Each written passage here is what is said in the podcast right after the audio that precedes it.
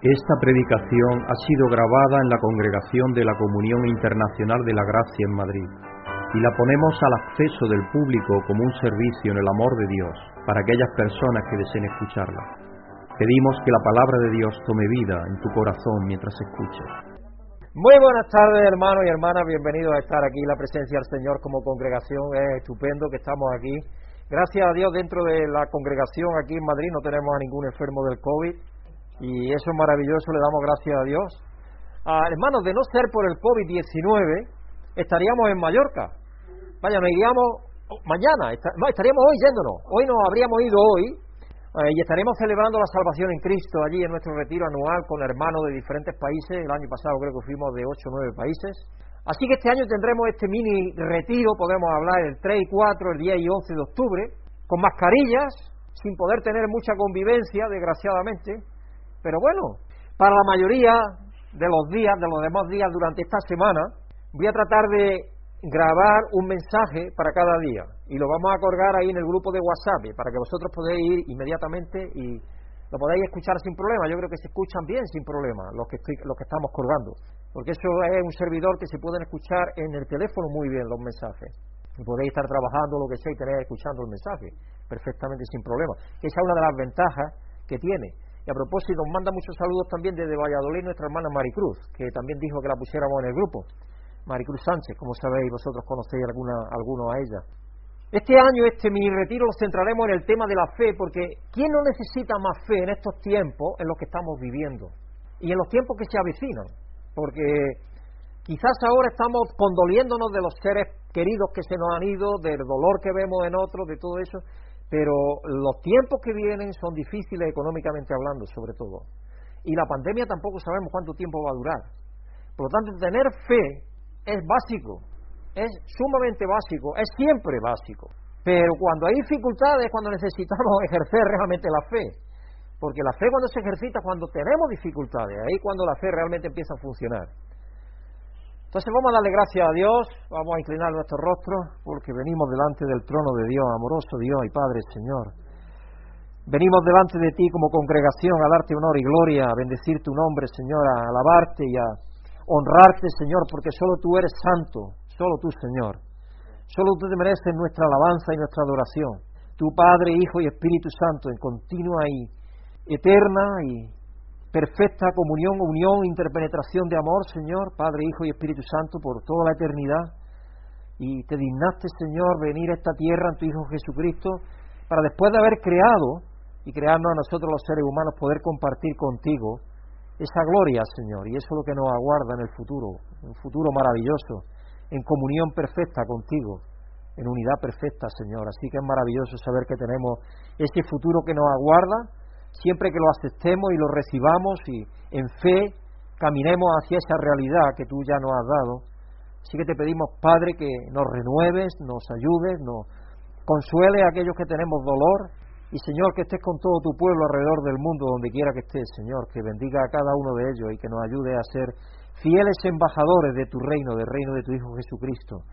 Que Él está expandiendo ese reino por medio de la labor del Espíritu Santo aquí en esta tierra hasta que venga la plenitud del mismo con el regreso de Él, para entregarte todo poder y toda autoridad a ti, Señor. Así que te damos las gracias, Padre, te pedimos por aquellos hermanos que no han podido estar aquí con nosotros en esta tarde y te damos las gracias por todos los tuyos, especialmente por aquellos que sufren, por los que están enfermos, por los que tienen necesidad, Señor, especialmente tantas personas que se han quedado sin empleo, que tu Señor abras puertas y oportunidades para ellos. Nos acordamos también de nuestros hermanos Bárbara y Javier, que están esperando ya que de un momento a otro dé a luz Bárbara, así que nos acordamos de ellos, Señor, que les bendiga y que cuando llegue el momento que sea un momento de felicidad y de alegría.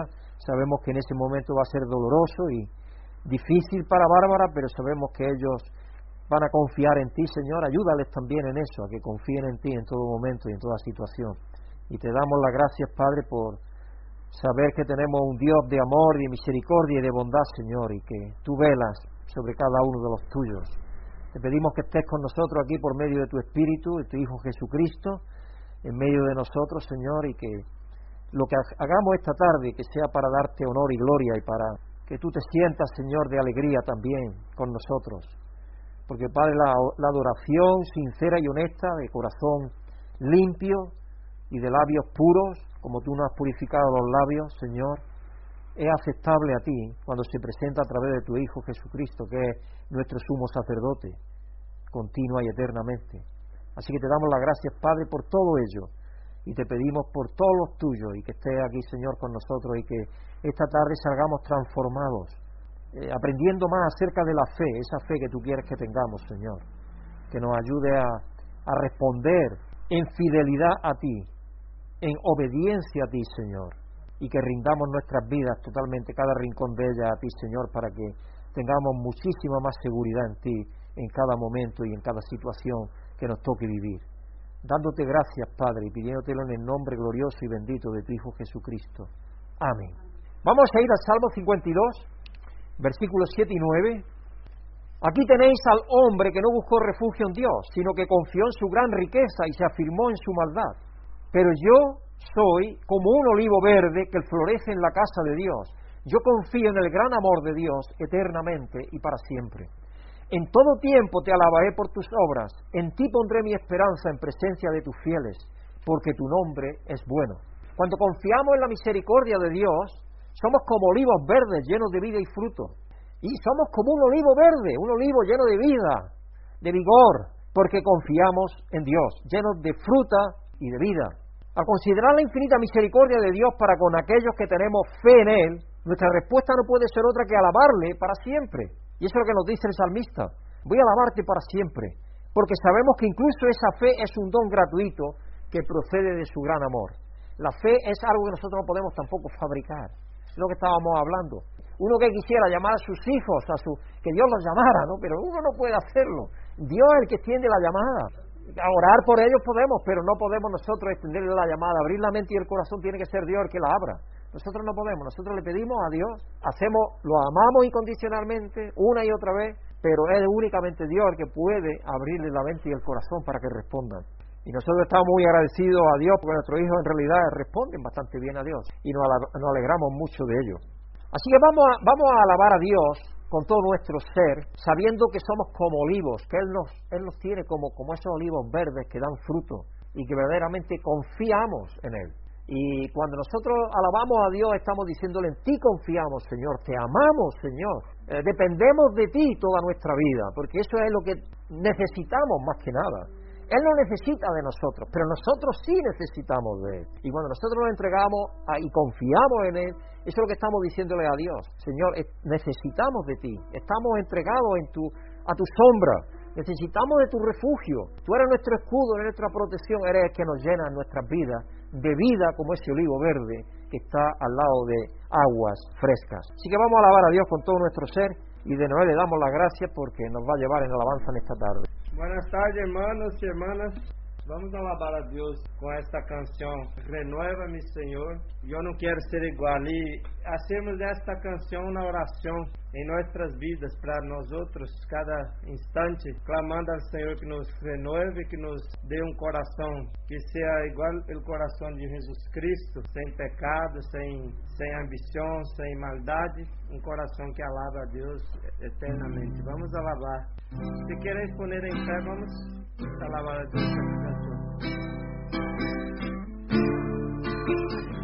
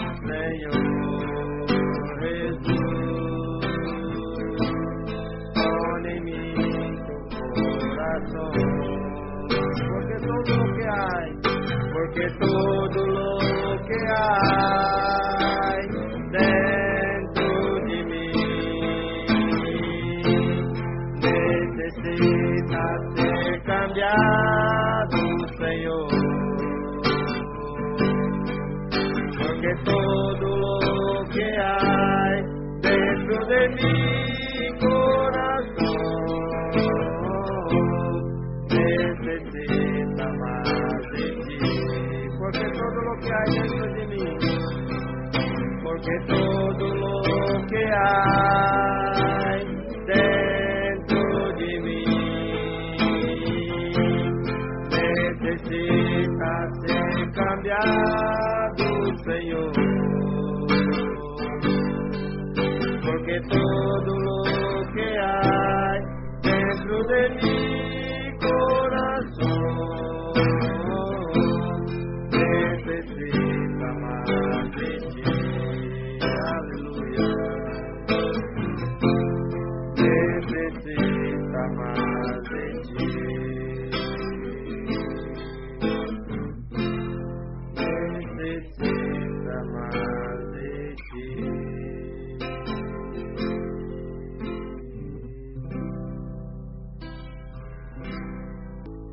Muchas gracias de Noel por llevarnos en alabanza a Dios en esta tarde. Vamos a pedir a Dios que nos ayude a confiar en su amor eternamente y para siempre, porque el salmista eso es lo que dice, confiaré en ti eternamente y para siempre. Amoroso Dios y Padre, tú nos has mostrado desde que nos abriste la mente y el corazón que tú respondes, Señor, que tú eres un Dios que no mudas, que tú eres amor incondicional y que tú no cambias y que tú nos quieres como la niña de tus ojos, Señor. Así que te pedimos, Padre, que nos ayudes a, responder a ese amor, a confiar en ti, Señor. Sabemos que por nosotros mismos no podemos eso, pero tú eres el Dios de toda ayuda y de todo poder. Así que te pedimos, Padre, que nos ayude a confiar en ti, que nos dé la capacidad de, de realmente soltar los remos de la barca y dejar que tú seas nuestro capitán y nuestro guía continuamente en nuestras vidas, Padre. Porque sabemos que tú nos vas a llevar a mejor puerto que existe, que es el tuyo. Y muchas veces nos retraemos y decidimos nosotros navegar por otras aguas cuando sabemos que las aguas más estupendas y más cálidas que hay y más acogedoras y más seguras son las aguas tuyas, aunque aparentemente puedan parecer aguas borrascosas, pero Señor tú sabes mejor que nadie el camino que tenemos que seguir, así que te pedimos que nos ayudes a confiar en ti, en tu amor Señor, en tu misericordia, en tu bondad, en tu provisión y en todo lo que tú tienes preparado para cada uno de nosotros, porque sabemos que tú quieres lo mejor para cada uno de nosotros y sobre todo el fin último que tienes para cada uno es la vida eterna en plenitud contigo, aunque a veces tenga que ser a base del sacrificio, pero sabemos que tú tienes lo mejor para nosotros, para cada uno de nosotros. Así que ayúdanos a confiar en cualquiera que sea la situación por la cual tengamos que pasar, Señor. Te pedimos esto y te damos la gracia en el nombre santo y bendito de tu Hijo Jesucristo, nuestro Señor y Salvador, y líder en confiar en ti y en tener fe en ti. Amén. Tengo algún humor para vosotros antes de empezar la predicación de esta tarde. Esto era en un colegio del sur de Italia. Un maestro de primaria tenía por costumbre mandar a los alumnos que escribieran una carta a Jesús todos los años.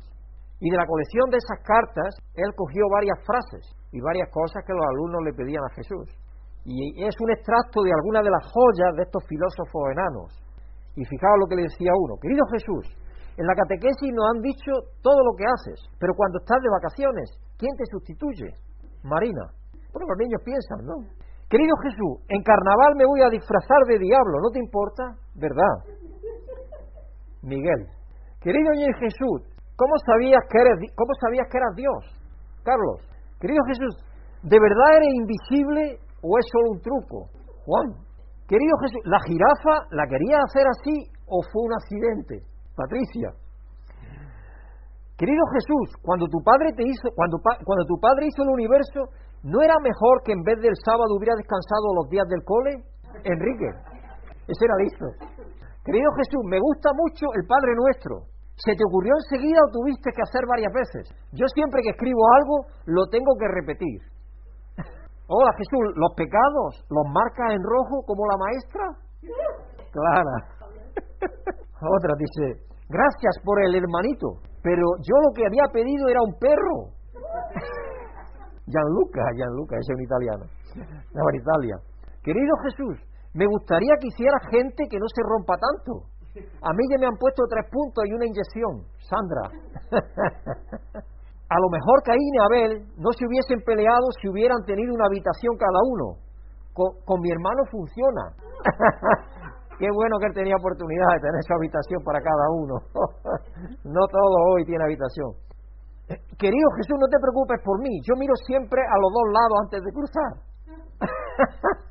Vete a que cuidar de otro. Marco, querido Jesús, seguro que para ti es dificilísimo querer a todos, en todo el mundo. En mi familia solo somos cuatro y yo no lo consigo. Violeta, querido niño Jesús, a veces pienso en ti aunque no esté orando. querido niño Jesús, qué listo eres. Todas las noches consigues poner las estrellas en el mismo sitio, Caterina. querido niño Jesús, yo creía que el naranja no pegaba con el morado, pero luego he visto el atardecer que hiciste el martes. Es genial, Eugenio. Querido Jesús, hemos estudiado que Tomás Edison descubrió la luz, pero en la catequesis dicen que fuiste tú. Yo creo que él te robó la idea. Daría. Querido niño Jesús, si no llega a extinguir a los dinosaurios, no habríamos tenido sitio nosotros. Lo has hecho muy bien, Mauricio. Estas son algunas de las frases que los niños escribían y el maestro recogió. Me parece muy interesante.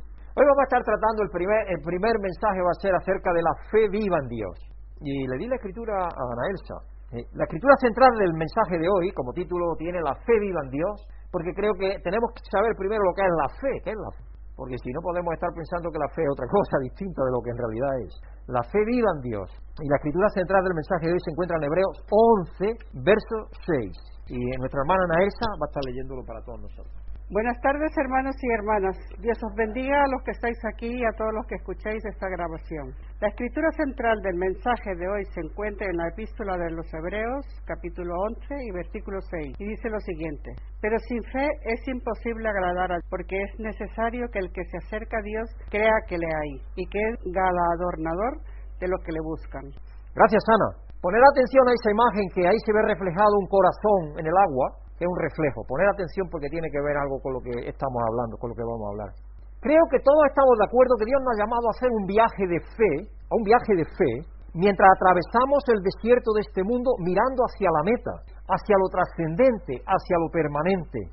Y para que en nuestro caminar ayudemos a todos aquellos desorientados y perdidos que podamos porque Dios nos abre la mente, el corazón nos da la brújula de su espíritu, de su palabra, para que podamos ayudar en este desierto espiritual que es el mundo a ir en esa dirección a la cual Él nos está llevando. Y a eso es lo que nos llama a participar, en este viaje hacia adelante, en este desierto de este mundo, y si es posible, comunicar esa fe, esa dirección, esa sabiduría a otros y orientarlos.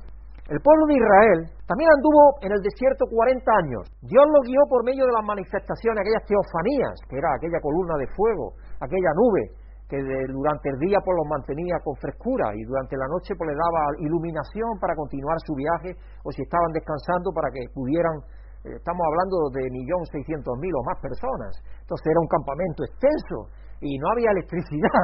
Entonces ellos tenían esa iluminación de Dios también. Y aparte era como un ejemplo de que Dios es la guía nuestra, y es la guía de ellos, y es la guía de todo. Y lo guió por medio de esas teofanías visibles de su presencia, por medio de la zarza que ardía, la columna de fuego y, y la nube.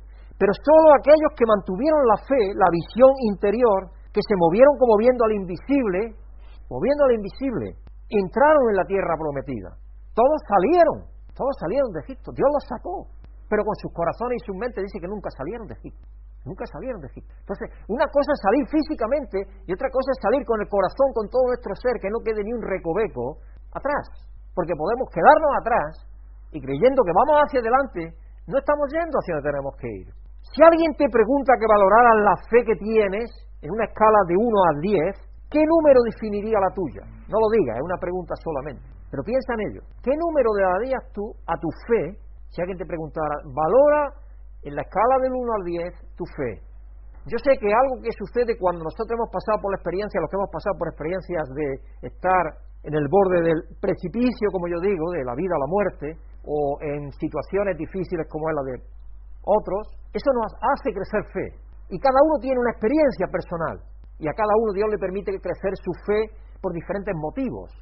Pero para mí estar ahí en ese vértice de no saber si vas a, cruzar o no, y todavía no lo sé, no lo sabemos, porque llevo ahora 31 meses luchando. Gracias a Dios estoy hoy Hoy, después de venir de ir a coger esos higos para vosotros, vine y me di una ducha y digo, estoy mejor que nunca, porque tengo, tengo ninguna edema, nada, absolutamente bien, gloria a Dios. Y los resultados que me dio el, oncólogo el día uno, que dice, Pedro, tiene usted unos resultados magníficos. Y había una chica dice, este hombre tiene unos resultados magníficos, yo le podría dar para seis meses la visita.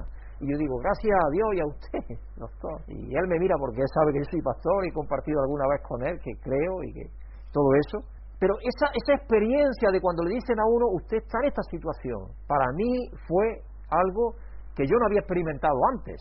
Y para mí ha significado mucho a la hora de crecer en fe, crecer en fe. Que nuestra fe sea fortalecida es algo que necesitamos hoy desesperadamente, los cristianos. Porque Cristo dijo, ¿hallará fe el Hijo del Hombre cuando venga a la tierra?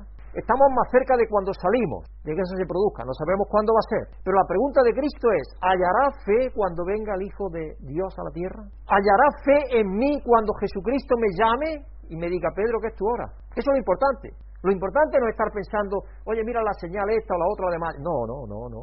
No nos engañemos. Lo importante es saber cuál es nuestro estado personal en relación con Dios. Eso es lo importante. A veces podemos sentirnos desorientados, perdidos o confundidos en el desierto de este mundo, porque acontecen cosas a todos, cosas que a veces no te esperas, sorprendentes, negativas, positivas, desencadenantes. Hay gente que de pronto le toca un millón de euros y cree que va a ser feliz y ya va a tenerlo todo resuelto lo que tiene más problemas todavía. Y muchas personas están pensando nada más que en eso, en pedir dinero. De hecho, hay muchos pastores pidiendo dinero para que Dios bendiga a sus miembros y tenga mucho dinero. El Evangelio de Salud y la riqueza, lo tenemos ahí. Esa es una cosa que está contagiando especialmente a Latinoamérica. Pero ¿es eso la fe que Dios está hablando? ¿Es de esta fe de la que Dios habla? ¿Es de la que Dios nos está diciendo en su palabra? Como el pueblo de Israel se sintió en el desierto, a veces con miedo, llenos de dudas, queriéndose volver atrás, Dios tuvo, tuvo, que manifestarle su presencia continuamente con milagros y señales. Sí, Dios dijo, no haya agua aquí mucha para que ellos vengan a mí y dependan de mí. Entonces Moisés se quejaban a Moisés y al otro y al otro. Y mira que Dios siempre estuvo ahí presto para abrirle el mar, para darle agua, pero inmediatamente que llegaban a un lugar y caminaban dos días sin agua ya estaban quejándose, vamos a Egipto de nuevo. Y Dios le daba esa situación para qué? Para que dependieran de Él, para que tuvieran fe en Él, para que supieran que Él es el que les iba a proveer de lo necesario. Porque Dios es el que nos da lo necesario. Así que tuvo que, que, mostrarle su presencia continuamente con milagros y señales. Y a pesar de las mismas, Dios dijo que la mayoría en sus corazones nunca salieron de Egipto. Es posible que estés buscando señales físicas de su presencia, de su guía. Ellos las tuvieron. Ellos tuvieron la teofanía. A los 40 años la teofanía no se mudó. Milagros así, milagros cantidad. Las codornices, el maná todos los, todos los días, todos los días el maná cayendo del cielo menos los sábados todos los días cayendo el maná, imaginaros todos los días, sin tener que trabajar. ¡Eh, qué bien, sin trabajar! ¡Qué bueno! Y se miraban los zapatos y los zapatos siguen igual. Los pantalones se desgastan. Es decir, Dios estaba continuamente manifestándose a ellos. Continuamente tenían la presencia de Dios, de que Dios estaba ahí con ellos. Que algo sorprendente estaba pasando en sus vidas. Eso está muy de moda hoy. Reclamarle a Dios señales de su presencia. Estoy de acuerdo totalmente con Andrew Womack cuando dice que este tipo de fe es carnal, muy básica, externa, insatisfecha, infantil y que siempre está buscando nuevas experiencias que entren por los sentidos físicos. Pero ¿es acaso por medio de señales físicas que Dios nos lleva y nos muestra hoy que está guiándonos en nuestro caminar por el desierto en este mundo? ¿Es por señales físicas? Porque ayer el pueblo de Israel sí lo hizo. Pero el pueblo de Israel, recordemos que el pueblo de Israel, Dios no moraba en ellos. En cada uno de nosotros está Dios. Somos el templo del Espíritu, vive el Espíritu de Dios en nosotros. Hay una cosa totalmente distinta. Una cosa el Antiguo Testamento y una cosa somos el pueblo de Dios del Nuevo Testamento. Somos hijos de Dios, hijas de Dios. Dios mora en nosotros.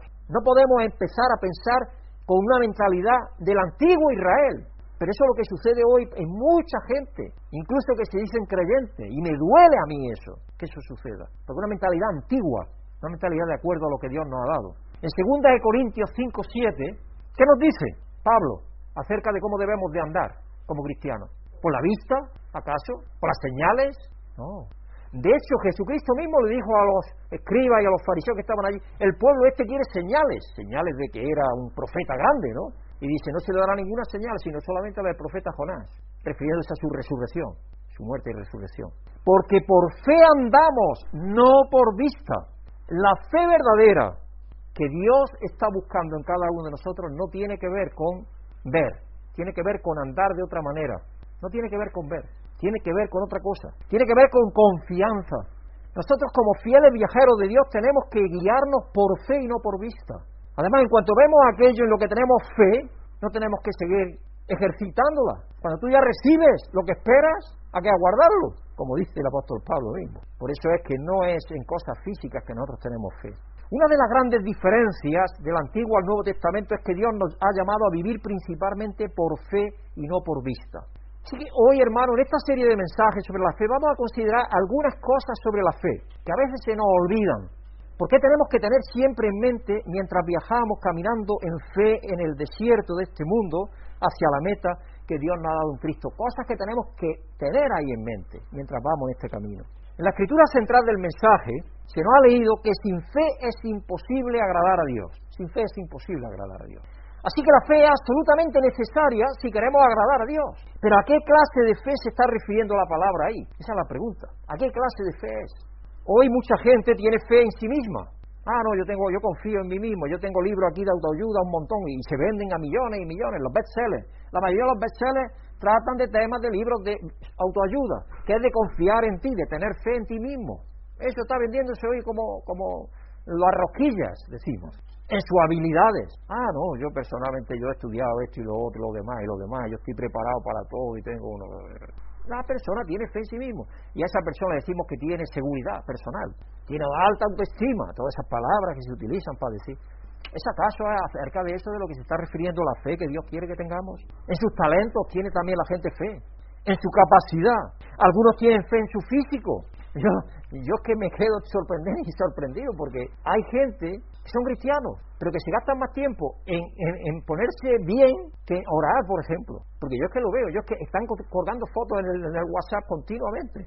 Del gimnasio a lo otro, viene a lo otro, con el pelo esto, el pelo lo otro, el pelo lo otro. Yo me quedo sorprendido. A mí me lo dice Brígida. Dice, mira, esta persona ha colgado una foto y otra y otra, está colgando continuamente en una apariencia, con otra apariencia, con otra apariencia. Digo, pero bueno, yo eso como cristianos que creo que no debemos de hacerlo. porque el tiempo principal no tenemos que estar haciendo. Yo creo que eso no manifiesta fe, en realidad. Eh, eh, manifiesta una seguridad, uno, un engaño personal, porque eso es engañarse personalmente. O quizá huir de problemas, de desafíos, o dificultades, o de complejos. Yo no lo sé tampoco pero no creo que sea la forma en la cual nosotros tenemos. Especialmente los artistas, los actores, los modelos, tienen fe en sí mismos, ganan dinero, son the beautiful people, le va bien la vida, creen que ellos pues no necesitan nada, tienen fe en sí mismos. Otros tienen fe en la ciencia, en el juego, en los adivinos, en los horóscopos, en las quinielas, en la bonoloto, en la lotería. Todo eso tiene fe la gente. Es curioso, parece que Dios nos ha hecho para tener fe en algo, pero ellos no están teniendo fe en aquello que tienen que tener fe. ¿A qué tipo de fe se está refiriendo Dios sin la cual es imposible agradarle? Leamos de nuevo lo que dice la palabra de Dios en Hebreo 11:6, que es la escritura central del mensaje de hoy. Pero sin fe es imposible agradar a Dios. ¿Por qué?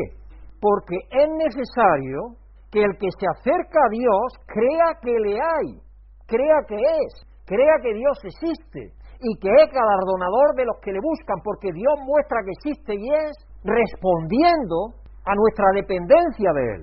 Pero si tú no crees en que Dios existe y es, y que provee, y que da, pero si uno abre los ojos y ya ven los árboles, los pájaros, todo, todo, todo, ¿quién ha creado eso? Si es una noche, no una noche estrellada. ¿Quién ha puesto, como decía ese niño ahí, quién ha puesto las estrellas en orden, que todas las noches las ponen en el mismo orden y no se caen? Yo pienso, cuando pienso en el universo, a veces pienso, los científicos dicen que todo el universo está expandiéndose. ¿Cómo es que expandiéndose todo el universo, sin embargo, se mantiene la isostasia? Isostasia quiere decir que todos los elementos del universo están en perfecto equilibrio. ¿Cómo es que eso acontece? Eh, es decir, la creación misma de Dios ya nos manifiesta que hay, hay, hay, hay el creador, que está el creador. Pero sin embargo, si no nos damos cuenta y no aceptamos eso, pues le damos la de espalda a la realidad y nos inventamos nuestras propias historias. Tenemos que estar seguros de ello y ser fortalecidos en esa creencia. ¿Cómo es que podemos fortalecer esa creencia? Que Dios es y que es galardonador de los que creen en Él o se acercan a Él. Poniendo en práctica ejercitando el don de la fe. La fe Dios nos la da, pero tenemos que ejercerla. La fe es un don de Dios, pero así es el aire, pero tienes que respirarlo. Si tú no respiras el aire, tú te mueres. El aire está ahí, pero si tú no lo respiras, es igual que si no estuviera. Así es la fe también. La fe uno tiene que ejercer sobre ella, que tiene que llevar a la acción. Santiago lo que dice es, la fe sin obra es muerta, sin, sin acción, sin hacer algo es muerta. Así es el pan, pero tienes que comerlo. El pan puede estar riquísimo y alimenta y es nutritivo y equilibrado y todo eso, pero tú puedes decir, todo eso lo creo y lo comprendo y lo acepto y está ahí, pero si no te lo comes, no te vale de nada. Así es el agua, pero tienes que beberla. ¿Cómo aceptamos entonces ese don? El don de la fe. ¿Cómo aceptamos el don de la fe? No por el sentimiento o las emociones, porque la fe es por el oír y el oír por la palabra de Dios, nos dice Romanos 10, 17. Romanos 10, 17 nos dice que la fe es por el oír y el oír por la palabra de Dios. Tenemos que oír la palabra de Dios, estar dispuestos a oír la palabra de Dios. Pero Dios dice también que vendrá tiempo cuando no querrán oír, querrán oír fábulas, querrán oír fábulas. Y desgraciadamente, hermanos, sobre todo en el mundo latino y en Estados Unidos, Canadá y todas esas iglesias, de miles de personas que van a que les digan que van a recibir autos, que van a recibir lo otro, van a recibir lo otro, lo otro. Y ya está. ¿Qué se está enseñando? ¿Se está enseñando la palabra? ¿Se está practicando la palabra de Dios? Yo no puedo sentarme y esperar a que la fe llegue a mí con un fuerte sentimiento de alguna clase, sino que la fe viene cuando nos creemos a Dios en su palabra y la ponemos en acción. Cuando nos creemos la palabra de Dios, porque primero nos dice que tenemos que creer que Dios es y que existe, pero Dios no ha dejado su palabra, y ahora dice que la fe se engorda y se engrosa, por el oír viene la fe. ¿Oír qué? La palabra de Dios, no fábulas, la palabra de Dios. Entonces vamos a dedicar tiempo a leer la palabra de Dios, a profundizar en ella, a preguntarle a Dios qué quiere decirme, qué quieres decirme tú a mí personalmente, Dios, con eso que tú tienes para mí hoy, cualquiera que tú estás leyendo, tú estás leyendo por la mañana en tu devocionario un, poco de la escritura, pregúntale a Dios, Señor, ¿qué tienes tú para mí aquí? ¿Qué me estás diciendo hoy? A mí personalmente, porque no es para el vecino, no, no, no es para mí. ¿Cómo define la palabra de Dios la fe de la que estamos hablando? Esa es la definición que tenemos. En Hebreos 11, porque sabéis que Hebreos se llama el capítulo de la fe. Hebreos 11, versículo 1. Ahí tenemos la descripción de lo que es la fe de la cual estamos hablando. Es pues la fe la certeza de lo que se espera, la convicción de lo que no se ve. Es decir, tener la certeza de lo que se espera y estar convencido de lo que no ves, eso es fe. Estar seguro de que te va a tocar un número de lotería y estar convencido de que, te, de que va a ser así. ¿Es esa la clase de fe a la que se está refiriendo principalmente el autor de Hebreos? Yo ya digo que, por anticipado, que no se está refiriendo a eso. A eso no se está refiriendo.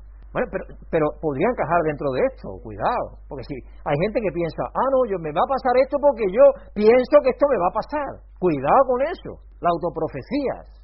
Yo pienso que esto me va a pasar porque yo lo creo y me va a pasar. Cuidado con eso, porque eso no es lo que se refiere a la escritura.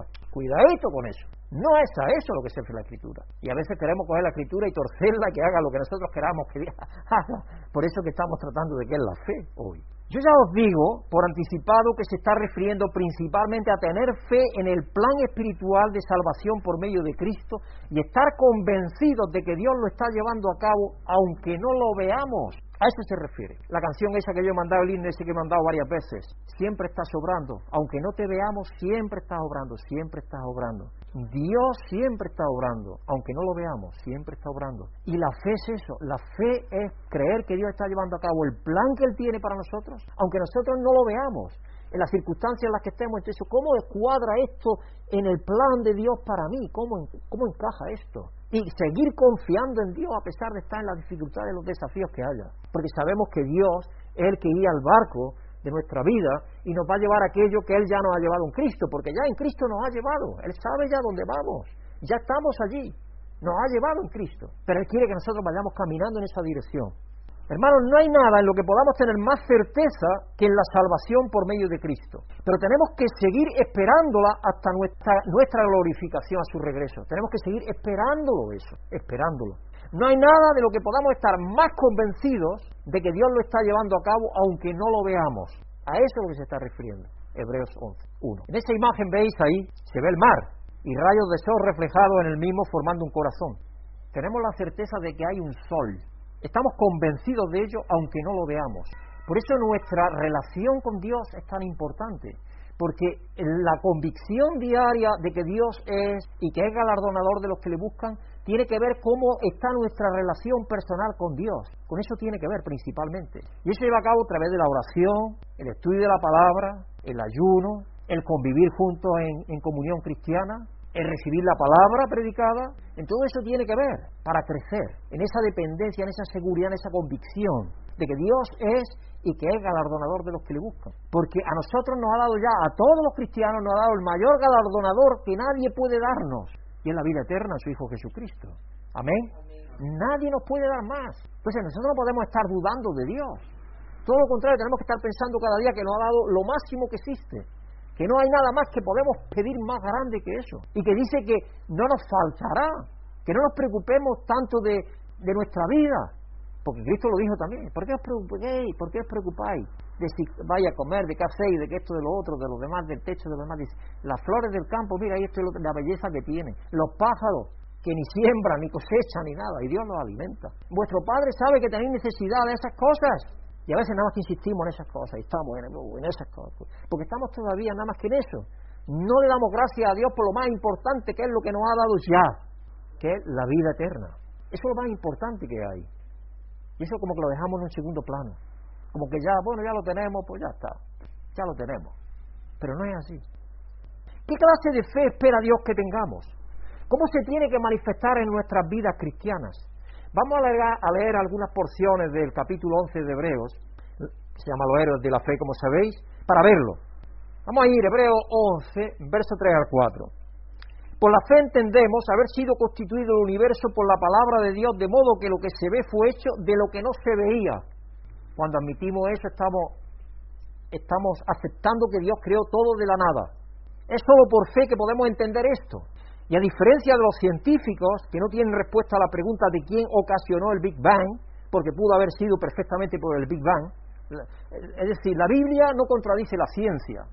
Es otro engaño que también a veces los cristianos caemos y defendemos muy mal la Biblia y Dios, porque creemos que lo que descubre, lo que descubre la ciencia entra en contradicción con la Biblia. No, pueden entrar en contradicción con la interpretación que nosotros tenemos de la Biblia, que es otra cosa distinta pero pudo haber creado a través de eso.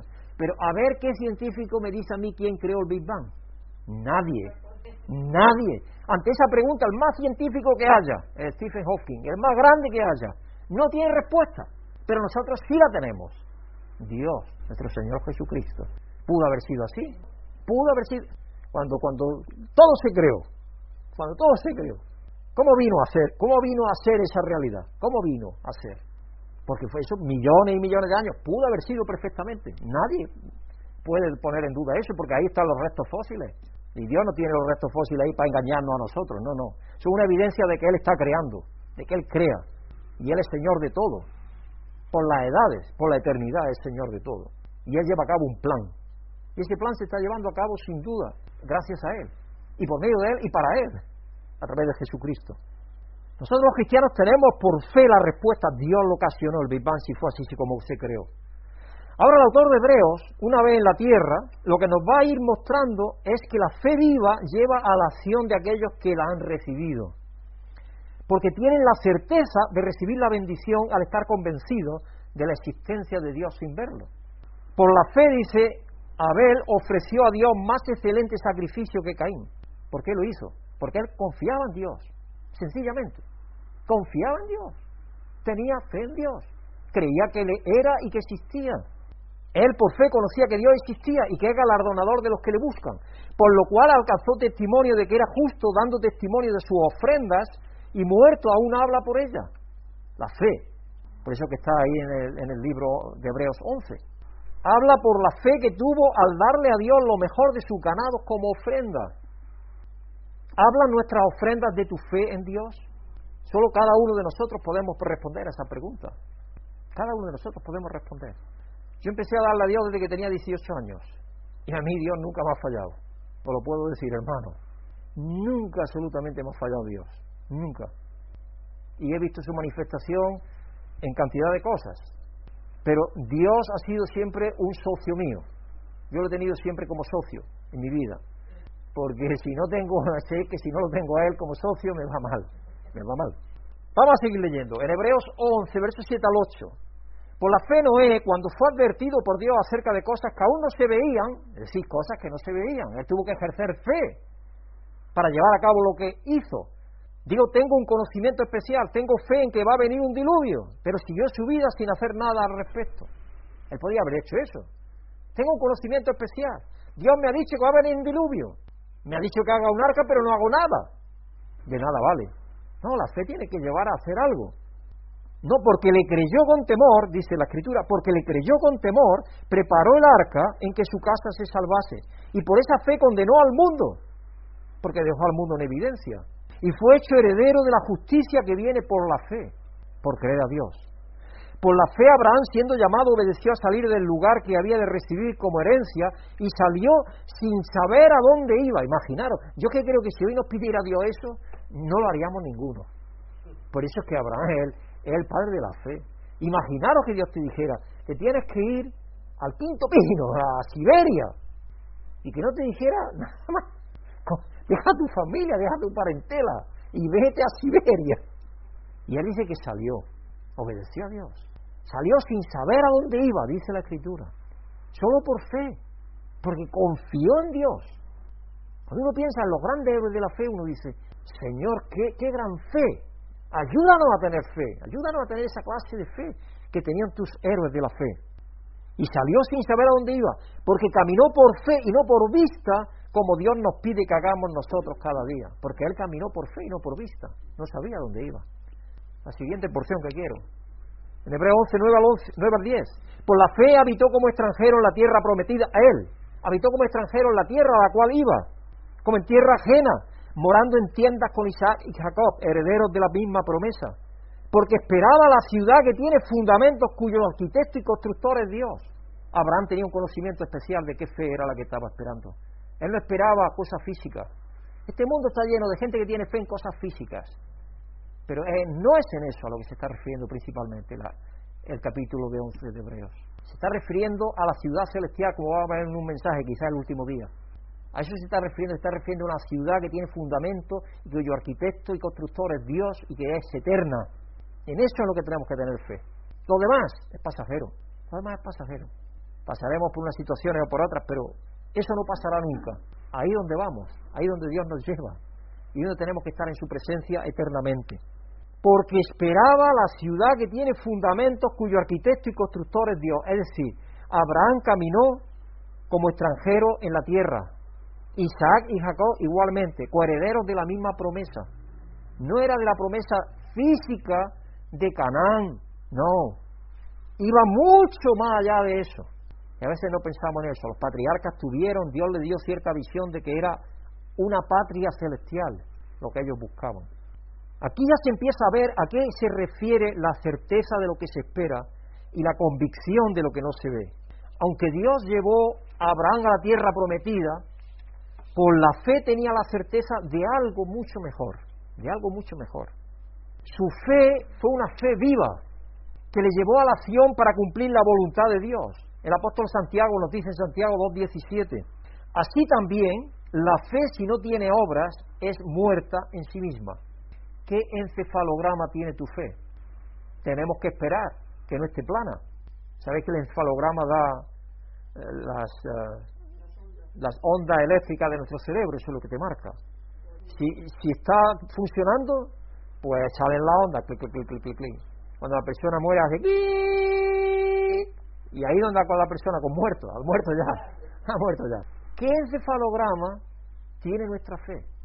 porque la fe se manifiesta por las obras que realizamos.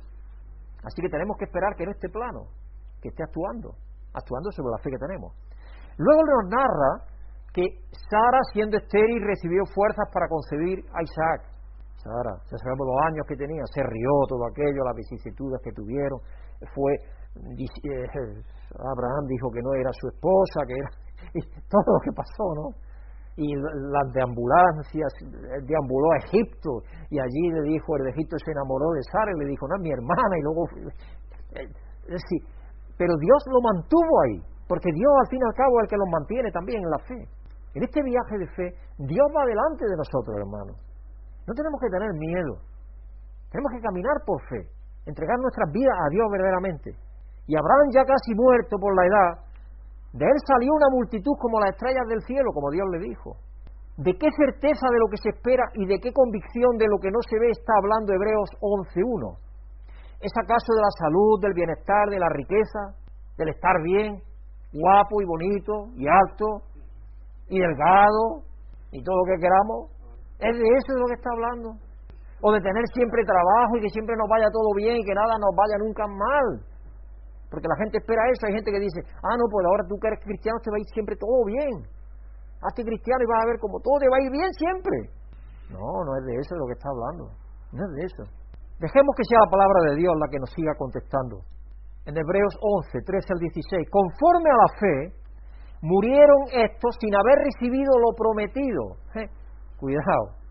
Murieron y no habían recibido lo prometido. La promesa que ellos esperaban era una promesa que era mucho mejor que llegar a Canaán, o la leche de tierra y miel, o era algo mejor. Y ellos lo sabían. Entonces la certeza de lo que se espera se está refiriendo a algo que trasciende a la muerte, a lo físico, algo que trasciende, algo que va más allá de lo físico, sino mirándolo de lejos y creyéndolo y saludándolo y confesando que eran extranjeros y peregrinos sobre la tierra. Y un peregrino es alguien que camina hacia la meta. Ellos estaban caminando en esta tierra en su vida hacia algo mucho mejor que era más allá de esta tierra, más allá de la muerte. Versículo 14, por lo que, porque los que esto dicen claramente dan a entender que buscan una patria, pues si hubiesen estado pensando en aquella de donde salieron, ciertamente tenían tiempo de volver, pero anhelaban una mejor, esto es celestial, por lo cual Dios no se avergüenza de llamarse Dios de ellos, porque les ha preparado una ciudad, y de eso estaremos hablando quizá el último día de qué ciudad es esa. Así que hermanos y hermanas, es principalmente a esa ciudad celestial, a la salvación y la gloria en la presencia eterna de Dios, a la certeza de lo que se espera y la convicción de lo que no se ve, a lo que se está refiriendo Hebreo 11.1, cuando define la esencia de la fe espiritual. A eso se está refiriendo. Luego prosigue mencionando lo que esa fe viva en una ciudad celestial le llevó a hacer. Abraham ofreció a Isaac. Por esa fe Isaac bendijo a Jacob y a Esaú con respecto a cosas venideras. Por la fe cuando nació Moisés fue escondido por sus padres. Por la fe Moisés renunció a tener beneficio de ser hijo de la hija del faraón, porque fue criado en, compañía del faraón. Y él renunció a eso porque tenía fe en Dios, escogiendo antes ser maltratado por el pueblo de Dios. Por la fe dejó Egipto, como se, se, se estuvo como viendo lo invisible, dice. Moisés, se sostuvo como viendo lo invisible. Podéis pensar 40 años dando vueltas en el desierto de pastor hasta que se le prende esa zarza y ahí Dios se le manifiesta y dice lo que quiere de él. 40 años preparándolo Dios. Por la fe celebró la Pascua. Pasaron el Mar Rojo a pie seco. Por la fe cayeron los muros de Jericó. Por la fe Raal la ramera no pereció por haber acogido a los espías de Israel. Y luego sigue mencionando a Gedeón, del cual también vamos a escuchar, a Barak, a Sansón, a Jepté, a David, a Samuel y los profetas, que por fe conquistaron reino, hicieron justicia, alcanzaron promesas, taparon bocas de leones, apagaron fuego impetuoso, evitaron filo de espada, sacaron fuerza de debilidad, se hicieron fuertes en la batalla, pusieron en fuga ejércitos extranjeros, las mujeres recibieron a su muerto mediante la resurrección. Porque si hay realidad ahora también de esa fe, Sí hay realidad, pero no es eso lo primero, eso es secundario.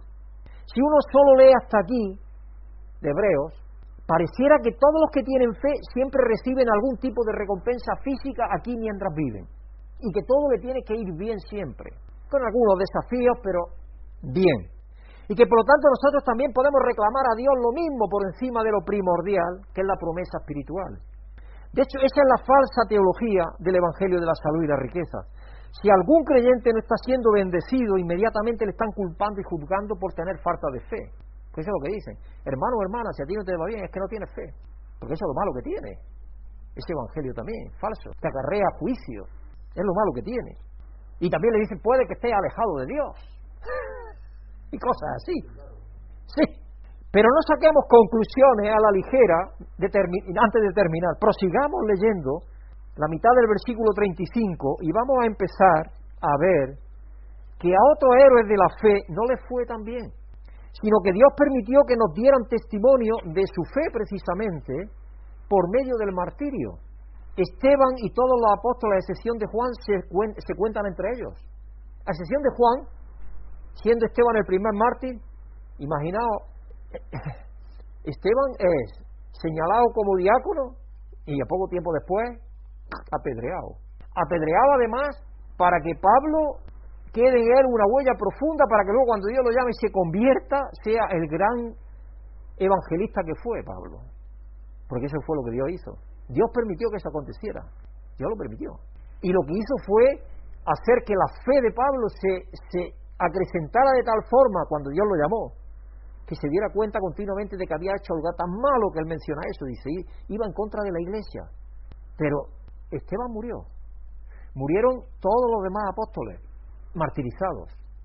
¿Quiere decir que no tenían fe, acaso? Porque claro, si tú le preguntas a estos grandes que predican estas cosas del salud y la riqueza, según ellos, eh, lo que dicen es eso. Entonces ellos no tenían fe. Porque al final terminaron muy mal. Terminaron martirio. Imagínate. Y Cristo mismo. Si vamos más lejos todavía. Pero Cristo tenía que morir por todos nosotros, pero ellos no. Por eso que me refiero a ellos. Vamos a leer. En Hebreo 11, 35 al 37, la segunda parte un poco. Poner atención a lo que dice. Mas otros fueron atormentados, no aceptando el rescate a fin de obtener mejor resurrección. Otros experimentaron vituperios y azotes, y más de esto prisiones y cárceles. El apóstol Pablo fue uno de ellos, y no podemos decir de ninguna forma que Pablo no fuera un siervo de Dios de gran fe. Fueron apedreados, aserrados, puestos a prueba, muertos a filo de espada, anduvieron de acá para allá cubiertos de pieles de ovejas y de cabras, pobres, angustiados, maltratados. Sigamos leyendo, versículo 38 a 40, de los cuales el mundo no era digno. Sí, el mundo no quería saber nada con ellos, porque lo, dice esta gente no quiere saber nada con ellos. Errando por los desiertos, por los montes, por las cuevas, por las cavernas de la tierra. Y todos estos, todos estos que fueron, que no recibieron sino solamente cosas malas, podemos decir, aunque alcanzaron buen testimonio mediante la fe, no recibieron lo prometido, proveyendo Dios alguna cosa mejor para nosotros, para que no fuesen ellos perfeccionados aparte de nosotros. Es decir, ellos miraban también a lo celestial, a lo espiritual, estuvieron dispuestos a morir en el martirio antes que renunciar a Cristo. Siempre que hablo de esto me recuerdo de el que fue discípulo de Juan Bautista, Policarpo. Policarpo cuenta la historia que cuando vinieron a por él estaba en Hermirna, que era de allí el, que mandaba el obispo de, Esmirna, cuando vinieron a por él, venían con una centuria de, soldados romanos y venían a matarlo. Venían, él lo sabía. Estaban ya le habían dicho que eso que estaba haciendo, que era predicando en contra de César y todo eso, cuando ya estaba César declarado como Dios, había que adorarle. Entonces venían a por él, vinieron una centuria de soldados romanos a por él. Y lo primero que hizo cuando llegaron es decirle a quien le servía, porque él tenía ya ochenta y tantos años, dice, por favor, prepara comida para toda esta gente. Imaginaos, sabía que venían a por él. Y lo primero que hizo fue preparar comida para toda esta gente, los soldados, porque los soldados mejor venían dos o tres días de camino, que se lo iban a llevar a Esmirna. Cuando llegaron a Esmirna y estaba allí en todo el circo, con toda la gente allí alrededor, que lo que tenía era, eso era como los toros ahora, o el fútbol, era para la gente en aquel tiempo. Cada vez que había un sacrificio, aquello toda la gente era invitada, era un espectáculo. No sé si cobraban, incluso cobrarían IVA incluido. y allí estaba todo preparado. Y allí estaba Policarpo en medio de esa y, preguntándole, renuncia a Dios y di que Dios es César para ti. Y él dice, hace más de 80 años que sirvo a Dios y nunca me ha fallado. ¿Cómo voy a renunciar a mi Dios? Y entonces hicieron, ¡pum! Le prendieron fuego porque iba a ser quemado, le prendieron fuego a, la hoguera y empezó aquello a arder, a arder, a arder, y él colocado ya allí atado en medio de aquella hoguera y no se quemaba, y no se quemaba, y no se quemaba. Y entonces estaban enfurecidos porque ellos esperaban que hubiera gritos y lamentos y esto y lo otro. Dios lo estaba protegiendo de alguna forma, eso es lo que dice la tradición. Entonces le mandaron que a un soldado que se cogiera una espada de esa romana que es de dos filos, bien fuerte, y se la atravesó por aquí por el costado y la, metió y murió en sofacto. Eso es lo que dice. Sin sufrir. Dios permitió que muriese sin sufrir. Porque si al fin y al cabo lo dejan, Dios permite que muera quemado, es un sufrimiento tremendo. Entonces murió sin sufrimiento. Pero estuvo dispuesto a morir porque sabía que hay algo que es muchísimo más grande que lo que vemos. Lo que vemos es nada. Incluso la vida física esta que tenemos es nada, esto va a pasar. Lo que es verdadero es lo que viene. Es lo que aguardamos sin verlo. Y de eso es lo que está hablando la fe, de la realidad de lo que Dios nos ha dado. En The Ragamuffin Gospel, Brennan Manning dice, ahí estamos, Apocalipsis 7.9, la multitud que deseaba tanto ser fiel que a veces fue derrotada, ensuciada por la vida, inundada por las dificultades, vistiendo la ropa ensangrentada de las tribulaciones de la vida pero a pesar de todo ello, confiando en fe. Mi amigo, si esto no son buenas noticias para ti, nunca has comprendido el Evangelio de la gracia. Y yo pienso que hoy vivimos en un mundo en el cual hasta el cristiano está siendo engañado porque vivimos en un mundo que esperamos que todo se nos vaya bien, que todo tenga una solución rápida, que vivamos lo mejor posible y, y cada vez mejor. Y entonces eso hace que nos olvidemos verdaderamente de lo que es importante, de lo que es trascendente de lo que es verdadero, de lo que Dios nos tiene preparado, hermanos. Cuando nuestros hijos eran pequeños, yo tomaba mi, en mis manos, lo hacía con uno y con otro, lo lanzaba al aire. Algunos padres lo han hecho. Yo me atrevía, Brígida no quería que lo hiciera. y ellos se gozaban, ellos estaban riendo, ellos reían, a pero a más no podía reír, Pedrito especialmente, que era, él reía, pero como si yo estuviera haciendo con ellos una cosa tremenda, ¿no? Y disfrutaban porque confiaban Tenían fe en mí como su padre, en que yo lo iba a coger, en que yo no lo iba a dejar caer al suelo.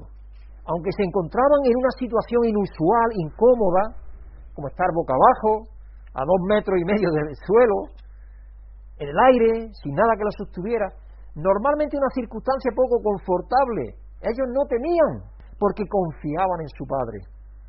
Esa es la suerte de fe que debemos tener en nuestro Padre Celestial también. Sentirnos seguros en cualquiera que sea la circunstancia en las que estemos, sabiendo que Dios tiene algo mucho mejor para nosotros, que es eterno, que nadie nos puede quitar, que estamos en las manos de Dios, que mientras mantengamos en la fe de creer en Jesucristo lo que Él nos ha dado, que es la salvación por gracia, no vamos a perder eso. Y las dificultades que tenemos ahora, podemos confiar que si es la voluntad de Dios, Dios nos va a liberar de ellas pero es su santa voluntad, porque Él lo que quiere es que lleguemos a la meta a la cual nos ha llevado, eso es lo más importante. Porque ¿qué si, por ejemplo, algunos dicen, ah, bueno, pues entonces te irá bien la vida y tendrás riqueza y esto y lo otro. ¿Y si teniendo riquezas te olvidas de Dios? Y te olvidas del plan que Dios tiene para ti. Entonces, Dios que ve eso, porque Dios es omnisciente, Dios te da lo suficiente, no más. Así que yo siempre que hago oración de cualquier tipo que sea, siempre le pido que sea hecho conforme a la soberanía de Dios. Cuando yo pido por necesidades de otras personas o mía o lo que sea, siempre, siempre pido, Padre, no se haga conforme a mi voluntad, sino conforme a tu soberana y sabia y soberana voluntad. Que la soberanía de Él sea la que se haga en nuestra vida. Porque Él sabe más. Él lo ve todo. Por lo tanto, sabe qué es lo que necesitamos nosotros en cada momento. Nosotros no lo sabemos. Por eso que el apóstol Santiago también dice en otra ocasión que pedimos mal porque pedimos para nuestro deleite, para nuestras cosas. También eso está mal, porque no es para lo que Dios quiere que pidamos. Esa es la suerte de fe, como digo, que debemos tener en nuestro Padre Celestial. Sentirnos seguros en cualquiera que sea la circunstancia en la que estemos, sabiendo que estamos en las mejores manos que pueda haber las de nuestro Padre Celestial. Hermanos, Dios quiere que nosotros nos movamos por fe sobre el agua del mar de este mundo tenebroso y lleno de vientos tempestuosos mirando a Él, el autor y consumador de nuestra fe como dice Hebreos 12.1, sin temor a las dificultades, a los desafíos, a las enfermedades, a las diversas circunstancias de la vida, porque igual que los héroes de la fe, esperamos la ciudad que tiene fundamentos cuyo arquitecto y constructor es Dios. Entonces, no nos importa tanto qué nos pueda acontecer en esta vida. Lo que nos debe de importar verdaderamente es tener la vida futura asegurada. Eso es lo que nos debe de importar. Dicho esto, podemos preguntarnos, ¿por qué hay veces que no recibimos lo que pedimos? ¿Por qué hay veces que no recibimos lo que pedimos? Porque tenemos poca fe, hay veces que es así. Otras no es eso. Algunas razones pueden ser porque nuestra fe está en lo que deseamos en lugar de estar en el dador de nuestra buena dádiva. Tenemos fe en aquello que deseamos, más que en el dador de la dádiva. Santiago nos dice, porque pedimos mal para nuestros deleites, como el apóstol Santiago dice, ya he mencionado ya antes, pedís y no recibís porque pedís mal para gastar en vuestros deleites. ¿Cuántas veces hacemos eso? Olvidándonos de lo que es importante. Tenemos que valorar verdaderamente nuestras necesidades. Primero que nada, darle gracias a Dios por lo que nos ha dado, la vida eterna. Y siempre hay más cosas aparte de eso que Dios nos ha dado. Si tenemos techo, dale gracias por el techo, por el vestido, porque respiramos, por su creación que nos permite vivir. Y ahora si nos falta trabajo, eso, ahora pedir. Que no nos pase como Sir Winston Churchill decía del pueblo inglés. Este pueblo nunca ora, siempre pide. Sí, oramos muy poco. Pedimos mucho, pedimos mucho, pero oramos poco. Pedimos mucho, pero oramos poco, sí, sí, sí. Porque hay también Dios nos responde a veces como queremos, porque hay situaciones en las que Dios ve que si no nos concede lo que le pedimos, redundará en bendición para nosotros y para otros en Cristo. Entonces, si, si para otros es mejor y para nosotros también, que no responda a lo que nosotros le estamos pidiendo, pues no responde. Y tenemos que acatar su soberanía. Caso de Pablo, pidiéndole que le librase del aguijón en la carne. Y el Señor no se lo concedió, le pidió, dice Pablo, tres veces le pidió a Dios que le quitara el aguijón ese que tenía en la carne, que creemos que era, se quedó ciego. Eso es lo que creemos, la mayoría de los evangélicos. Porque dicen los Gálatas que si, le hubiera, si hubiera ellos podido hacerlo, le hubieran dado sus propios ojos a él y en otra parte dice que tenía a Marcos como escribano para que escribiese, porque ya no veía. Y en otra epístola dice, yo de mi propia mano firmo, porque ya lo único que podía hacer no veía. Entonces creemos que ese era el problema que tenía. En Gálatas dice que fue a los Gálatas precisamente a consecuencia de un problema de su vista, la primera vez que fue a Galacia. Y el Señor no se lo concedió y le dijo, mi poder se perfecciona en la debilidad, bástate mi gracia. Sí, lo más importante es lo espiritual, no lo físico lo que Dios nos ha dado en Cristo, tener fe en eso, eso es lo más importante. En eso podemos tener fe inquebrantable, que es así como va a ser. En Dios que nos lo ha prometido, que nos lo ha dado, aunque no lo veamos, eso es ciertísimo. En eso. Una pequeña historia para terminar. Un viajero contrató un guía para que lo guiara en la travesía de un área desértica. Cuando los dos hombres llegaron al borde del desierto, el viajero extendió su vista a la lejanía y vio un inmenso mar de arena, sin huellas, porque el aire sabéis que se lleva toda la arena y no hay, en el desierto no hay como, como sé que tenga una brújula buena, si es de noche las estrellas, de otra manera no hay forma de, de guiarse. Así que extendió su vista y vio un inmenso mar de arena sin huellas, sin caminos o señales de alguna clase. Así que volviéndose al guía, le preguntó en tono un tanto preocupado, ¿dónde está el camino? Con una mirada un poco reprobatoria, el guía le replicó, yo soy el camino. Mientras viajamos en el desierto de esta tierra, Cristo es el camino. Es el seguro sendero. Juan 14, 6, Jesús dijo, yo soy el camino, la verdad y la vida. Nadie viene al Padre sino por mí. Él es el camino, Él es nuestro camino. Así que sabemos seguros hacia dónde ir. No podemos estar engañados, no podemos estar equivocados. ¿Por qué me guía Dios a enseñar esto? Porque Dios dice en su palabra que vendrá un tiempo en el que se apartarán de la verdad para seguir fábulas. Porque el mismo Cristo preguntó a los discípulos y nos pregunta a nosotros, pero cuando venga el Hijo del Hombre, ¿hallará fe en la tierra? Y eso lo, eso lo dijo Cristo en Lucas 18.8. Lucas 18.8, por si queréis a tomar nota. ¿Hallará fe en la tierra cuando venga el Hijo del Hombre? Hermanos, no olvidemos que la clase de fe que Dios quiere que mantengamos es la fe que no hay nada que podamos tener más certeza en la salvación por medio de Cristo. No hay nada. Esa es fe en eso, en la salvación en Cristo. Y no hay nada de lo que podamos estar más convencidos de que Dios lo está llevando a cabo aunque no lo veamos. Cristo ya murió, por lo tanto fue hecho, eso está.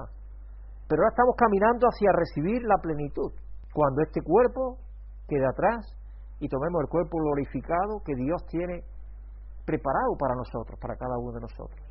Porque dice que seremos como Cristo es, cuando después resucitado. Eso lo dice la Escritura. Y es lo que aguardamos. Hay una maldición árabe que dice, Dios te conceda todos tus deseos. Y hay una maldición. Si tú le das, por ejemplo, a un niño todo lo que te pide, mal, no va a educar a ese niño bien. Nosotros lo sabemos por propia experiencia. Porque cuando estaba Pedrito solo, fuimos un poco mm, livianos con él. Y luego tuvimos que tomar un poco más de medidas. Entonces, que Dios te conceda todos tus deseos. Aparentemente puede ser una buena petición, pero no lo es. No, no. Porque no siempre el ser humano sabe cómo pedir bien. Así que yo os digo que Dios nos conceda todo aquello que está de acuerdo con su buena voluntad, agradable, perfecta, siendo conscientes de que Él es el galardonador de los que le buscan. Y Él tiene preparado para nosotros ahora y en el futuro todo lo mejor. Si nos dejamos guiar por Jesucristo, por su palabra, iluminada por el Espíritu, nos va a ir mucho mejor que a muchas personas, a las demás personas que no conocen a Dios, de eso estoy casi seguro. Con dificultades, con desafíos, con problemas, con todo lo que haya por medio, pero teniendo segura ya la patria celestial. ¿Qué más podemos pedir? Si llega un momento que tenemos que ser apedreados o aserrados o abofeteados o heridos o blasfemados o lo que queramos que sea, eh, permitamos que sea así. Démosle gracias a Dios, sabiendo que lo más importante ya nos lo ha concedido Dios y que podemos esperarlo con toda certeza, porque Dios no cambia y Dios nos ha preparado una ciudad celestial que es eterna. Y es ahí a donde nos ha llevado. Que tengáis muy buena tarde y nos vemos mañana si Dios quiere. Há um texto na palavra de Deus que diz que sem fé é impossível agradar a Deus. E para nos aproximarmos de Deus é necessário que tenhamos fé. E para chegarmos a, a, esse, a essa santidade que queremos, com o coração renovado, com nossas vidas cambiadas delante do Senhor, necessitamos caminhar em fé. Vamos alabar a Deus com essa canção, caminhando, caminhando em fé.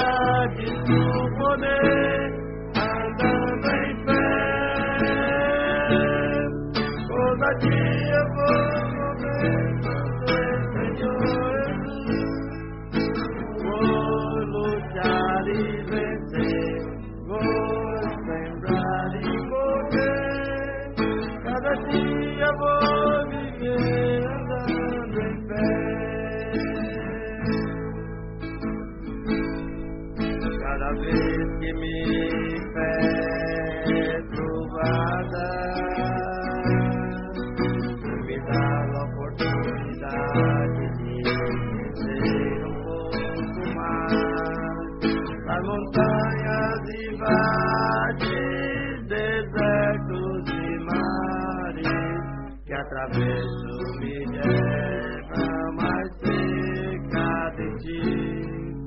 Mis pruebas no son mayores que mi Dios. La paz que el camino.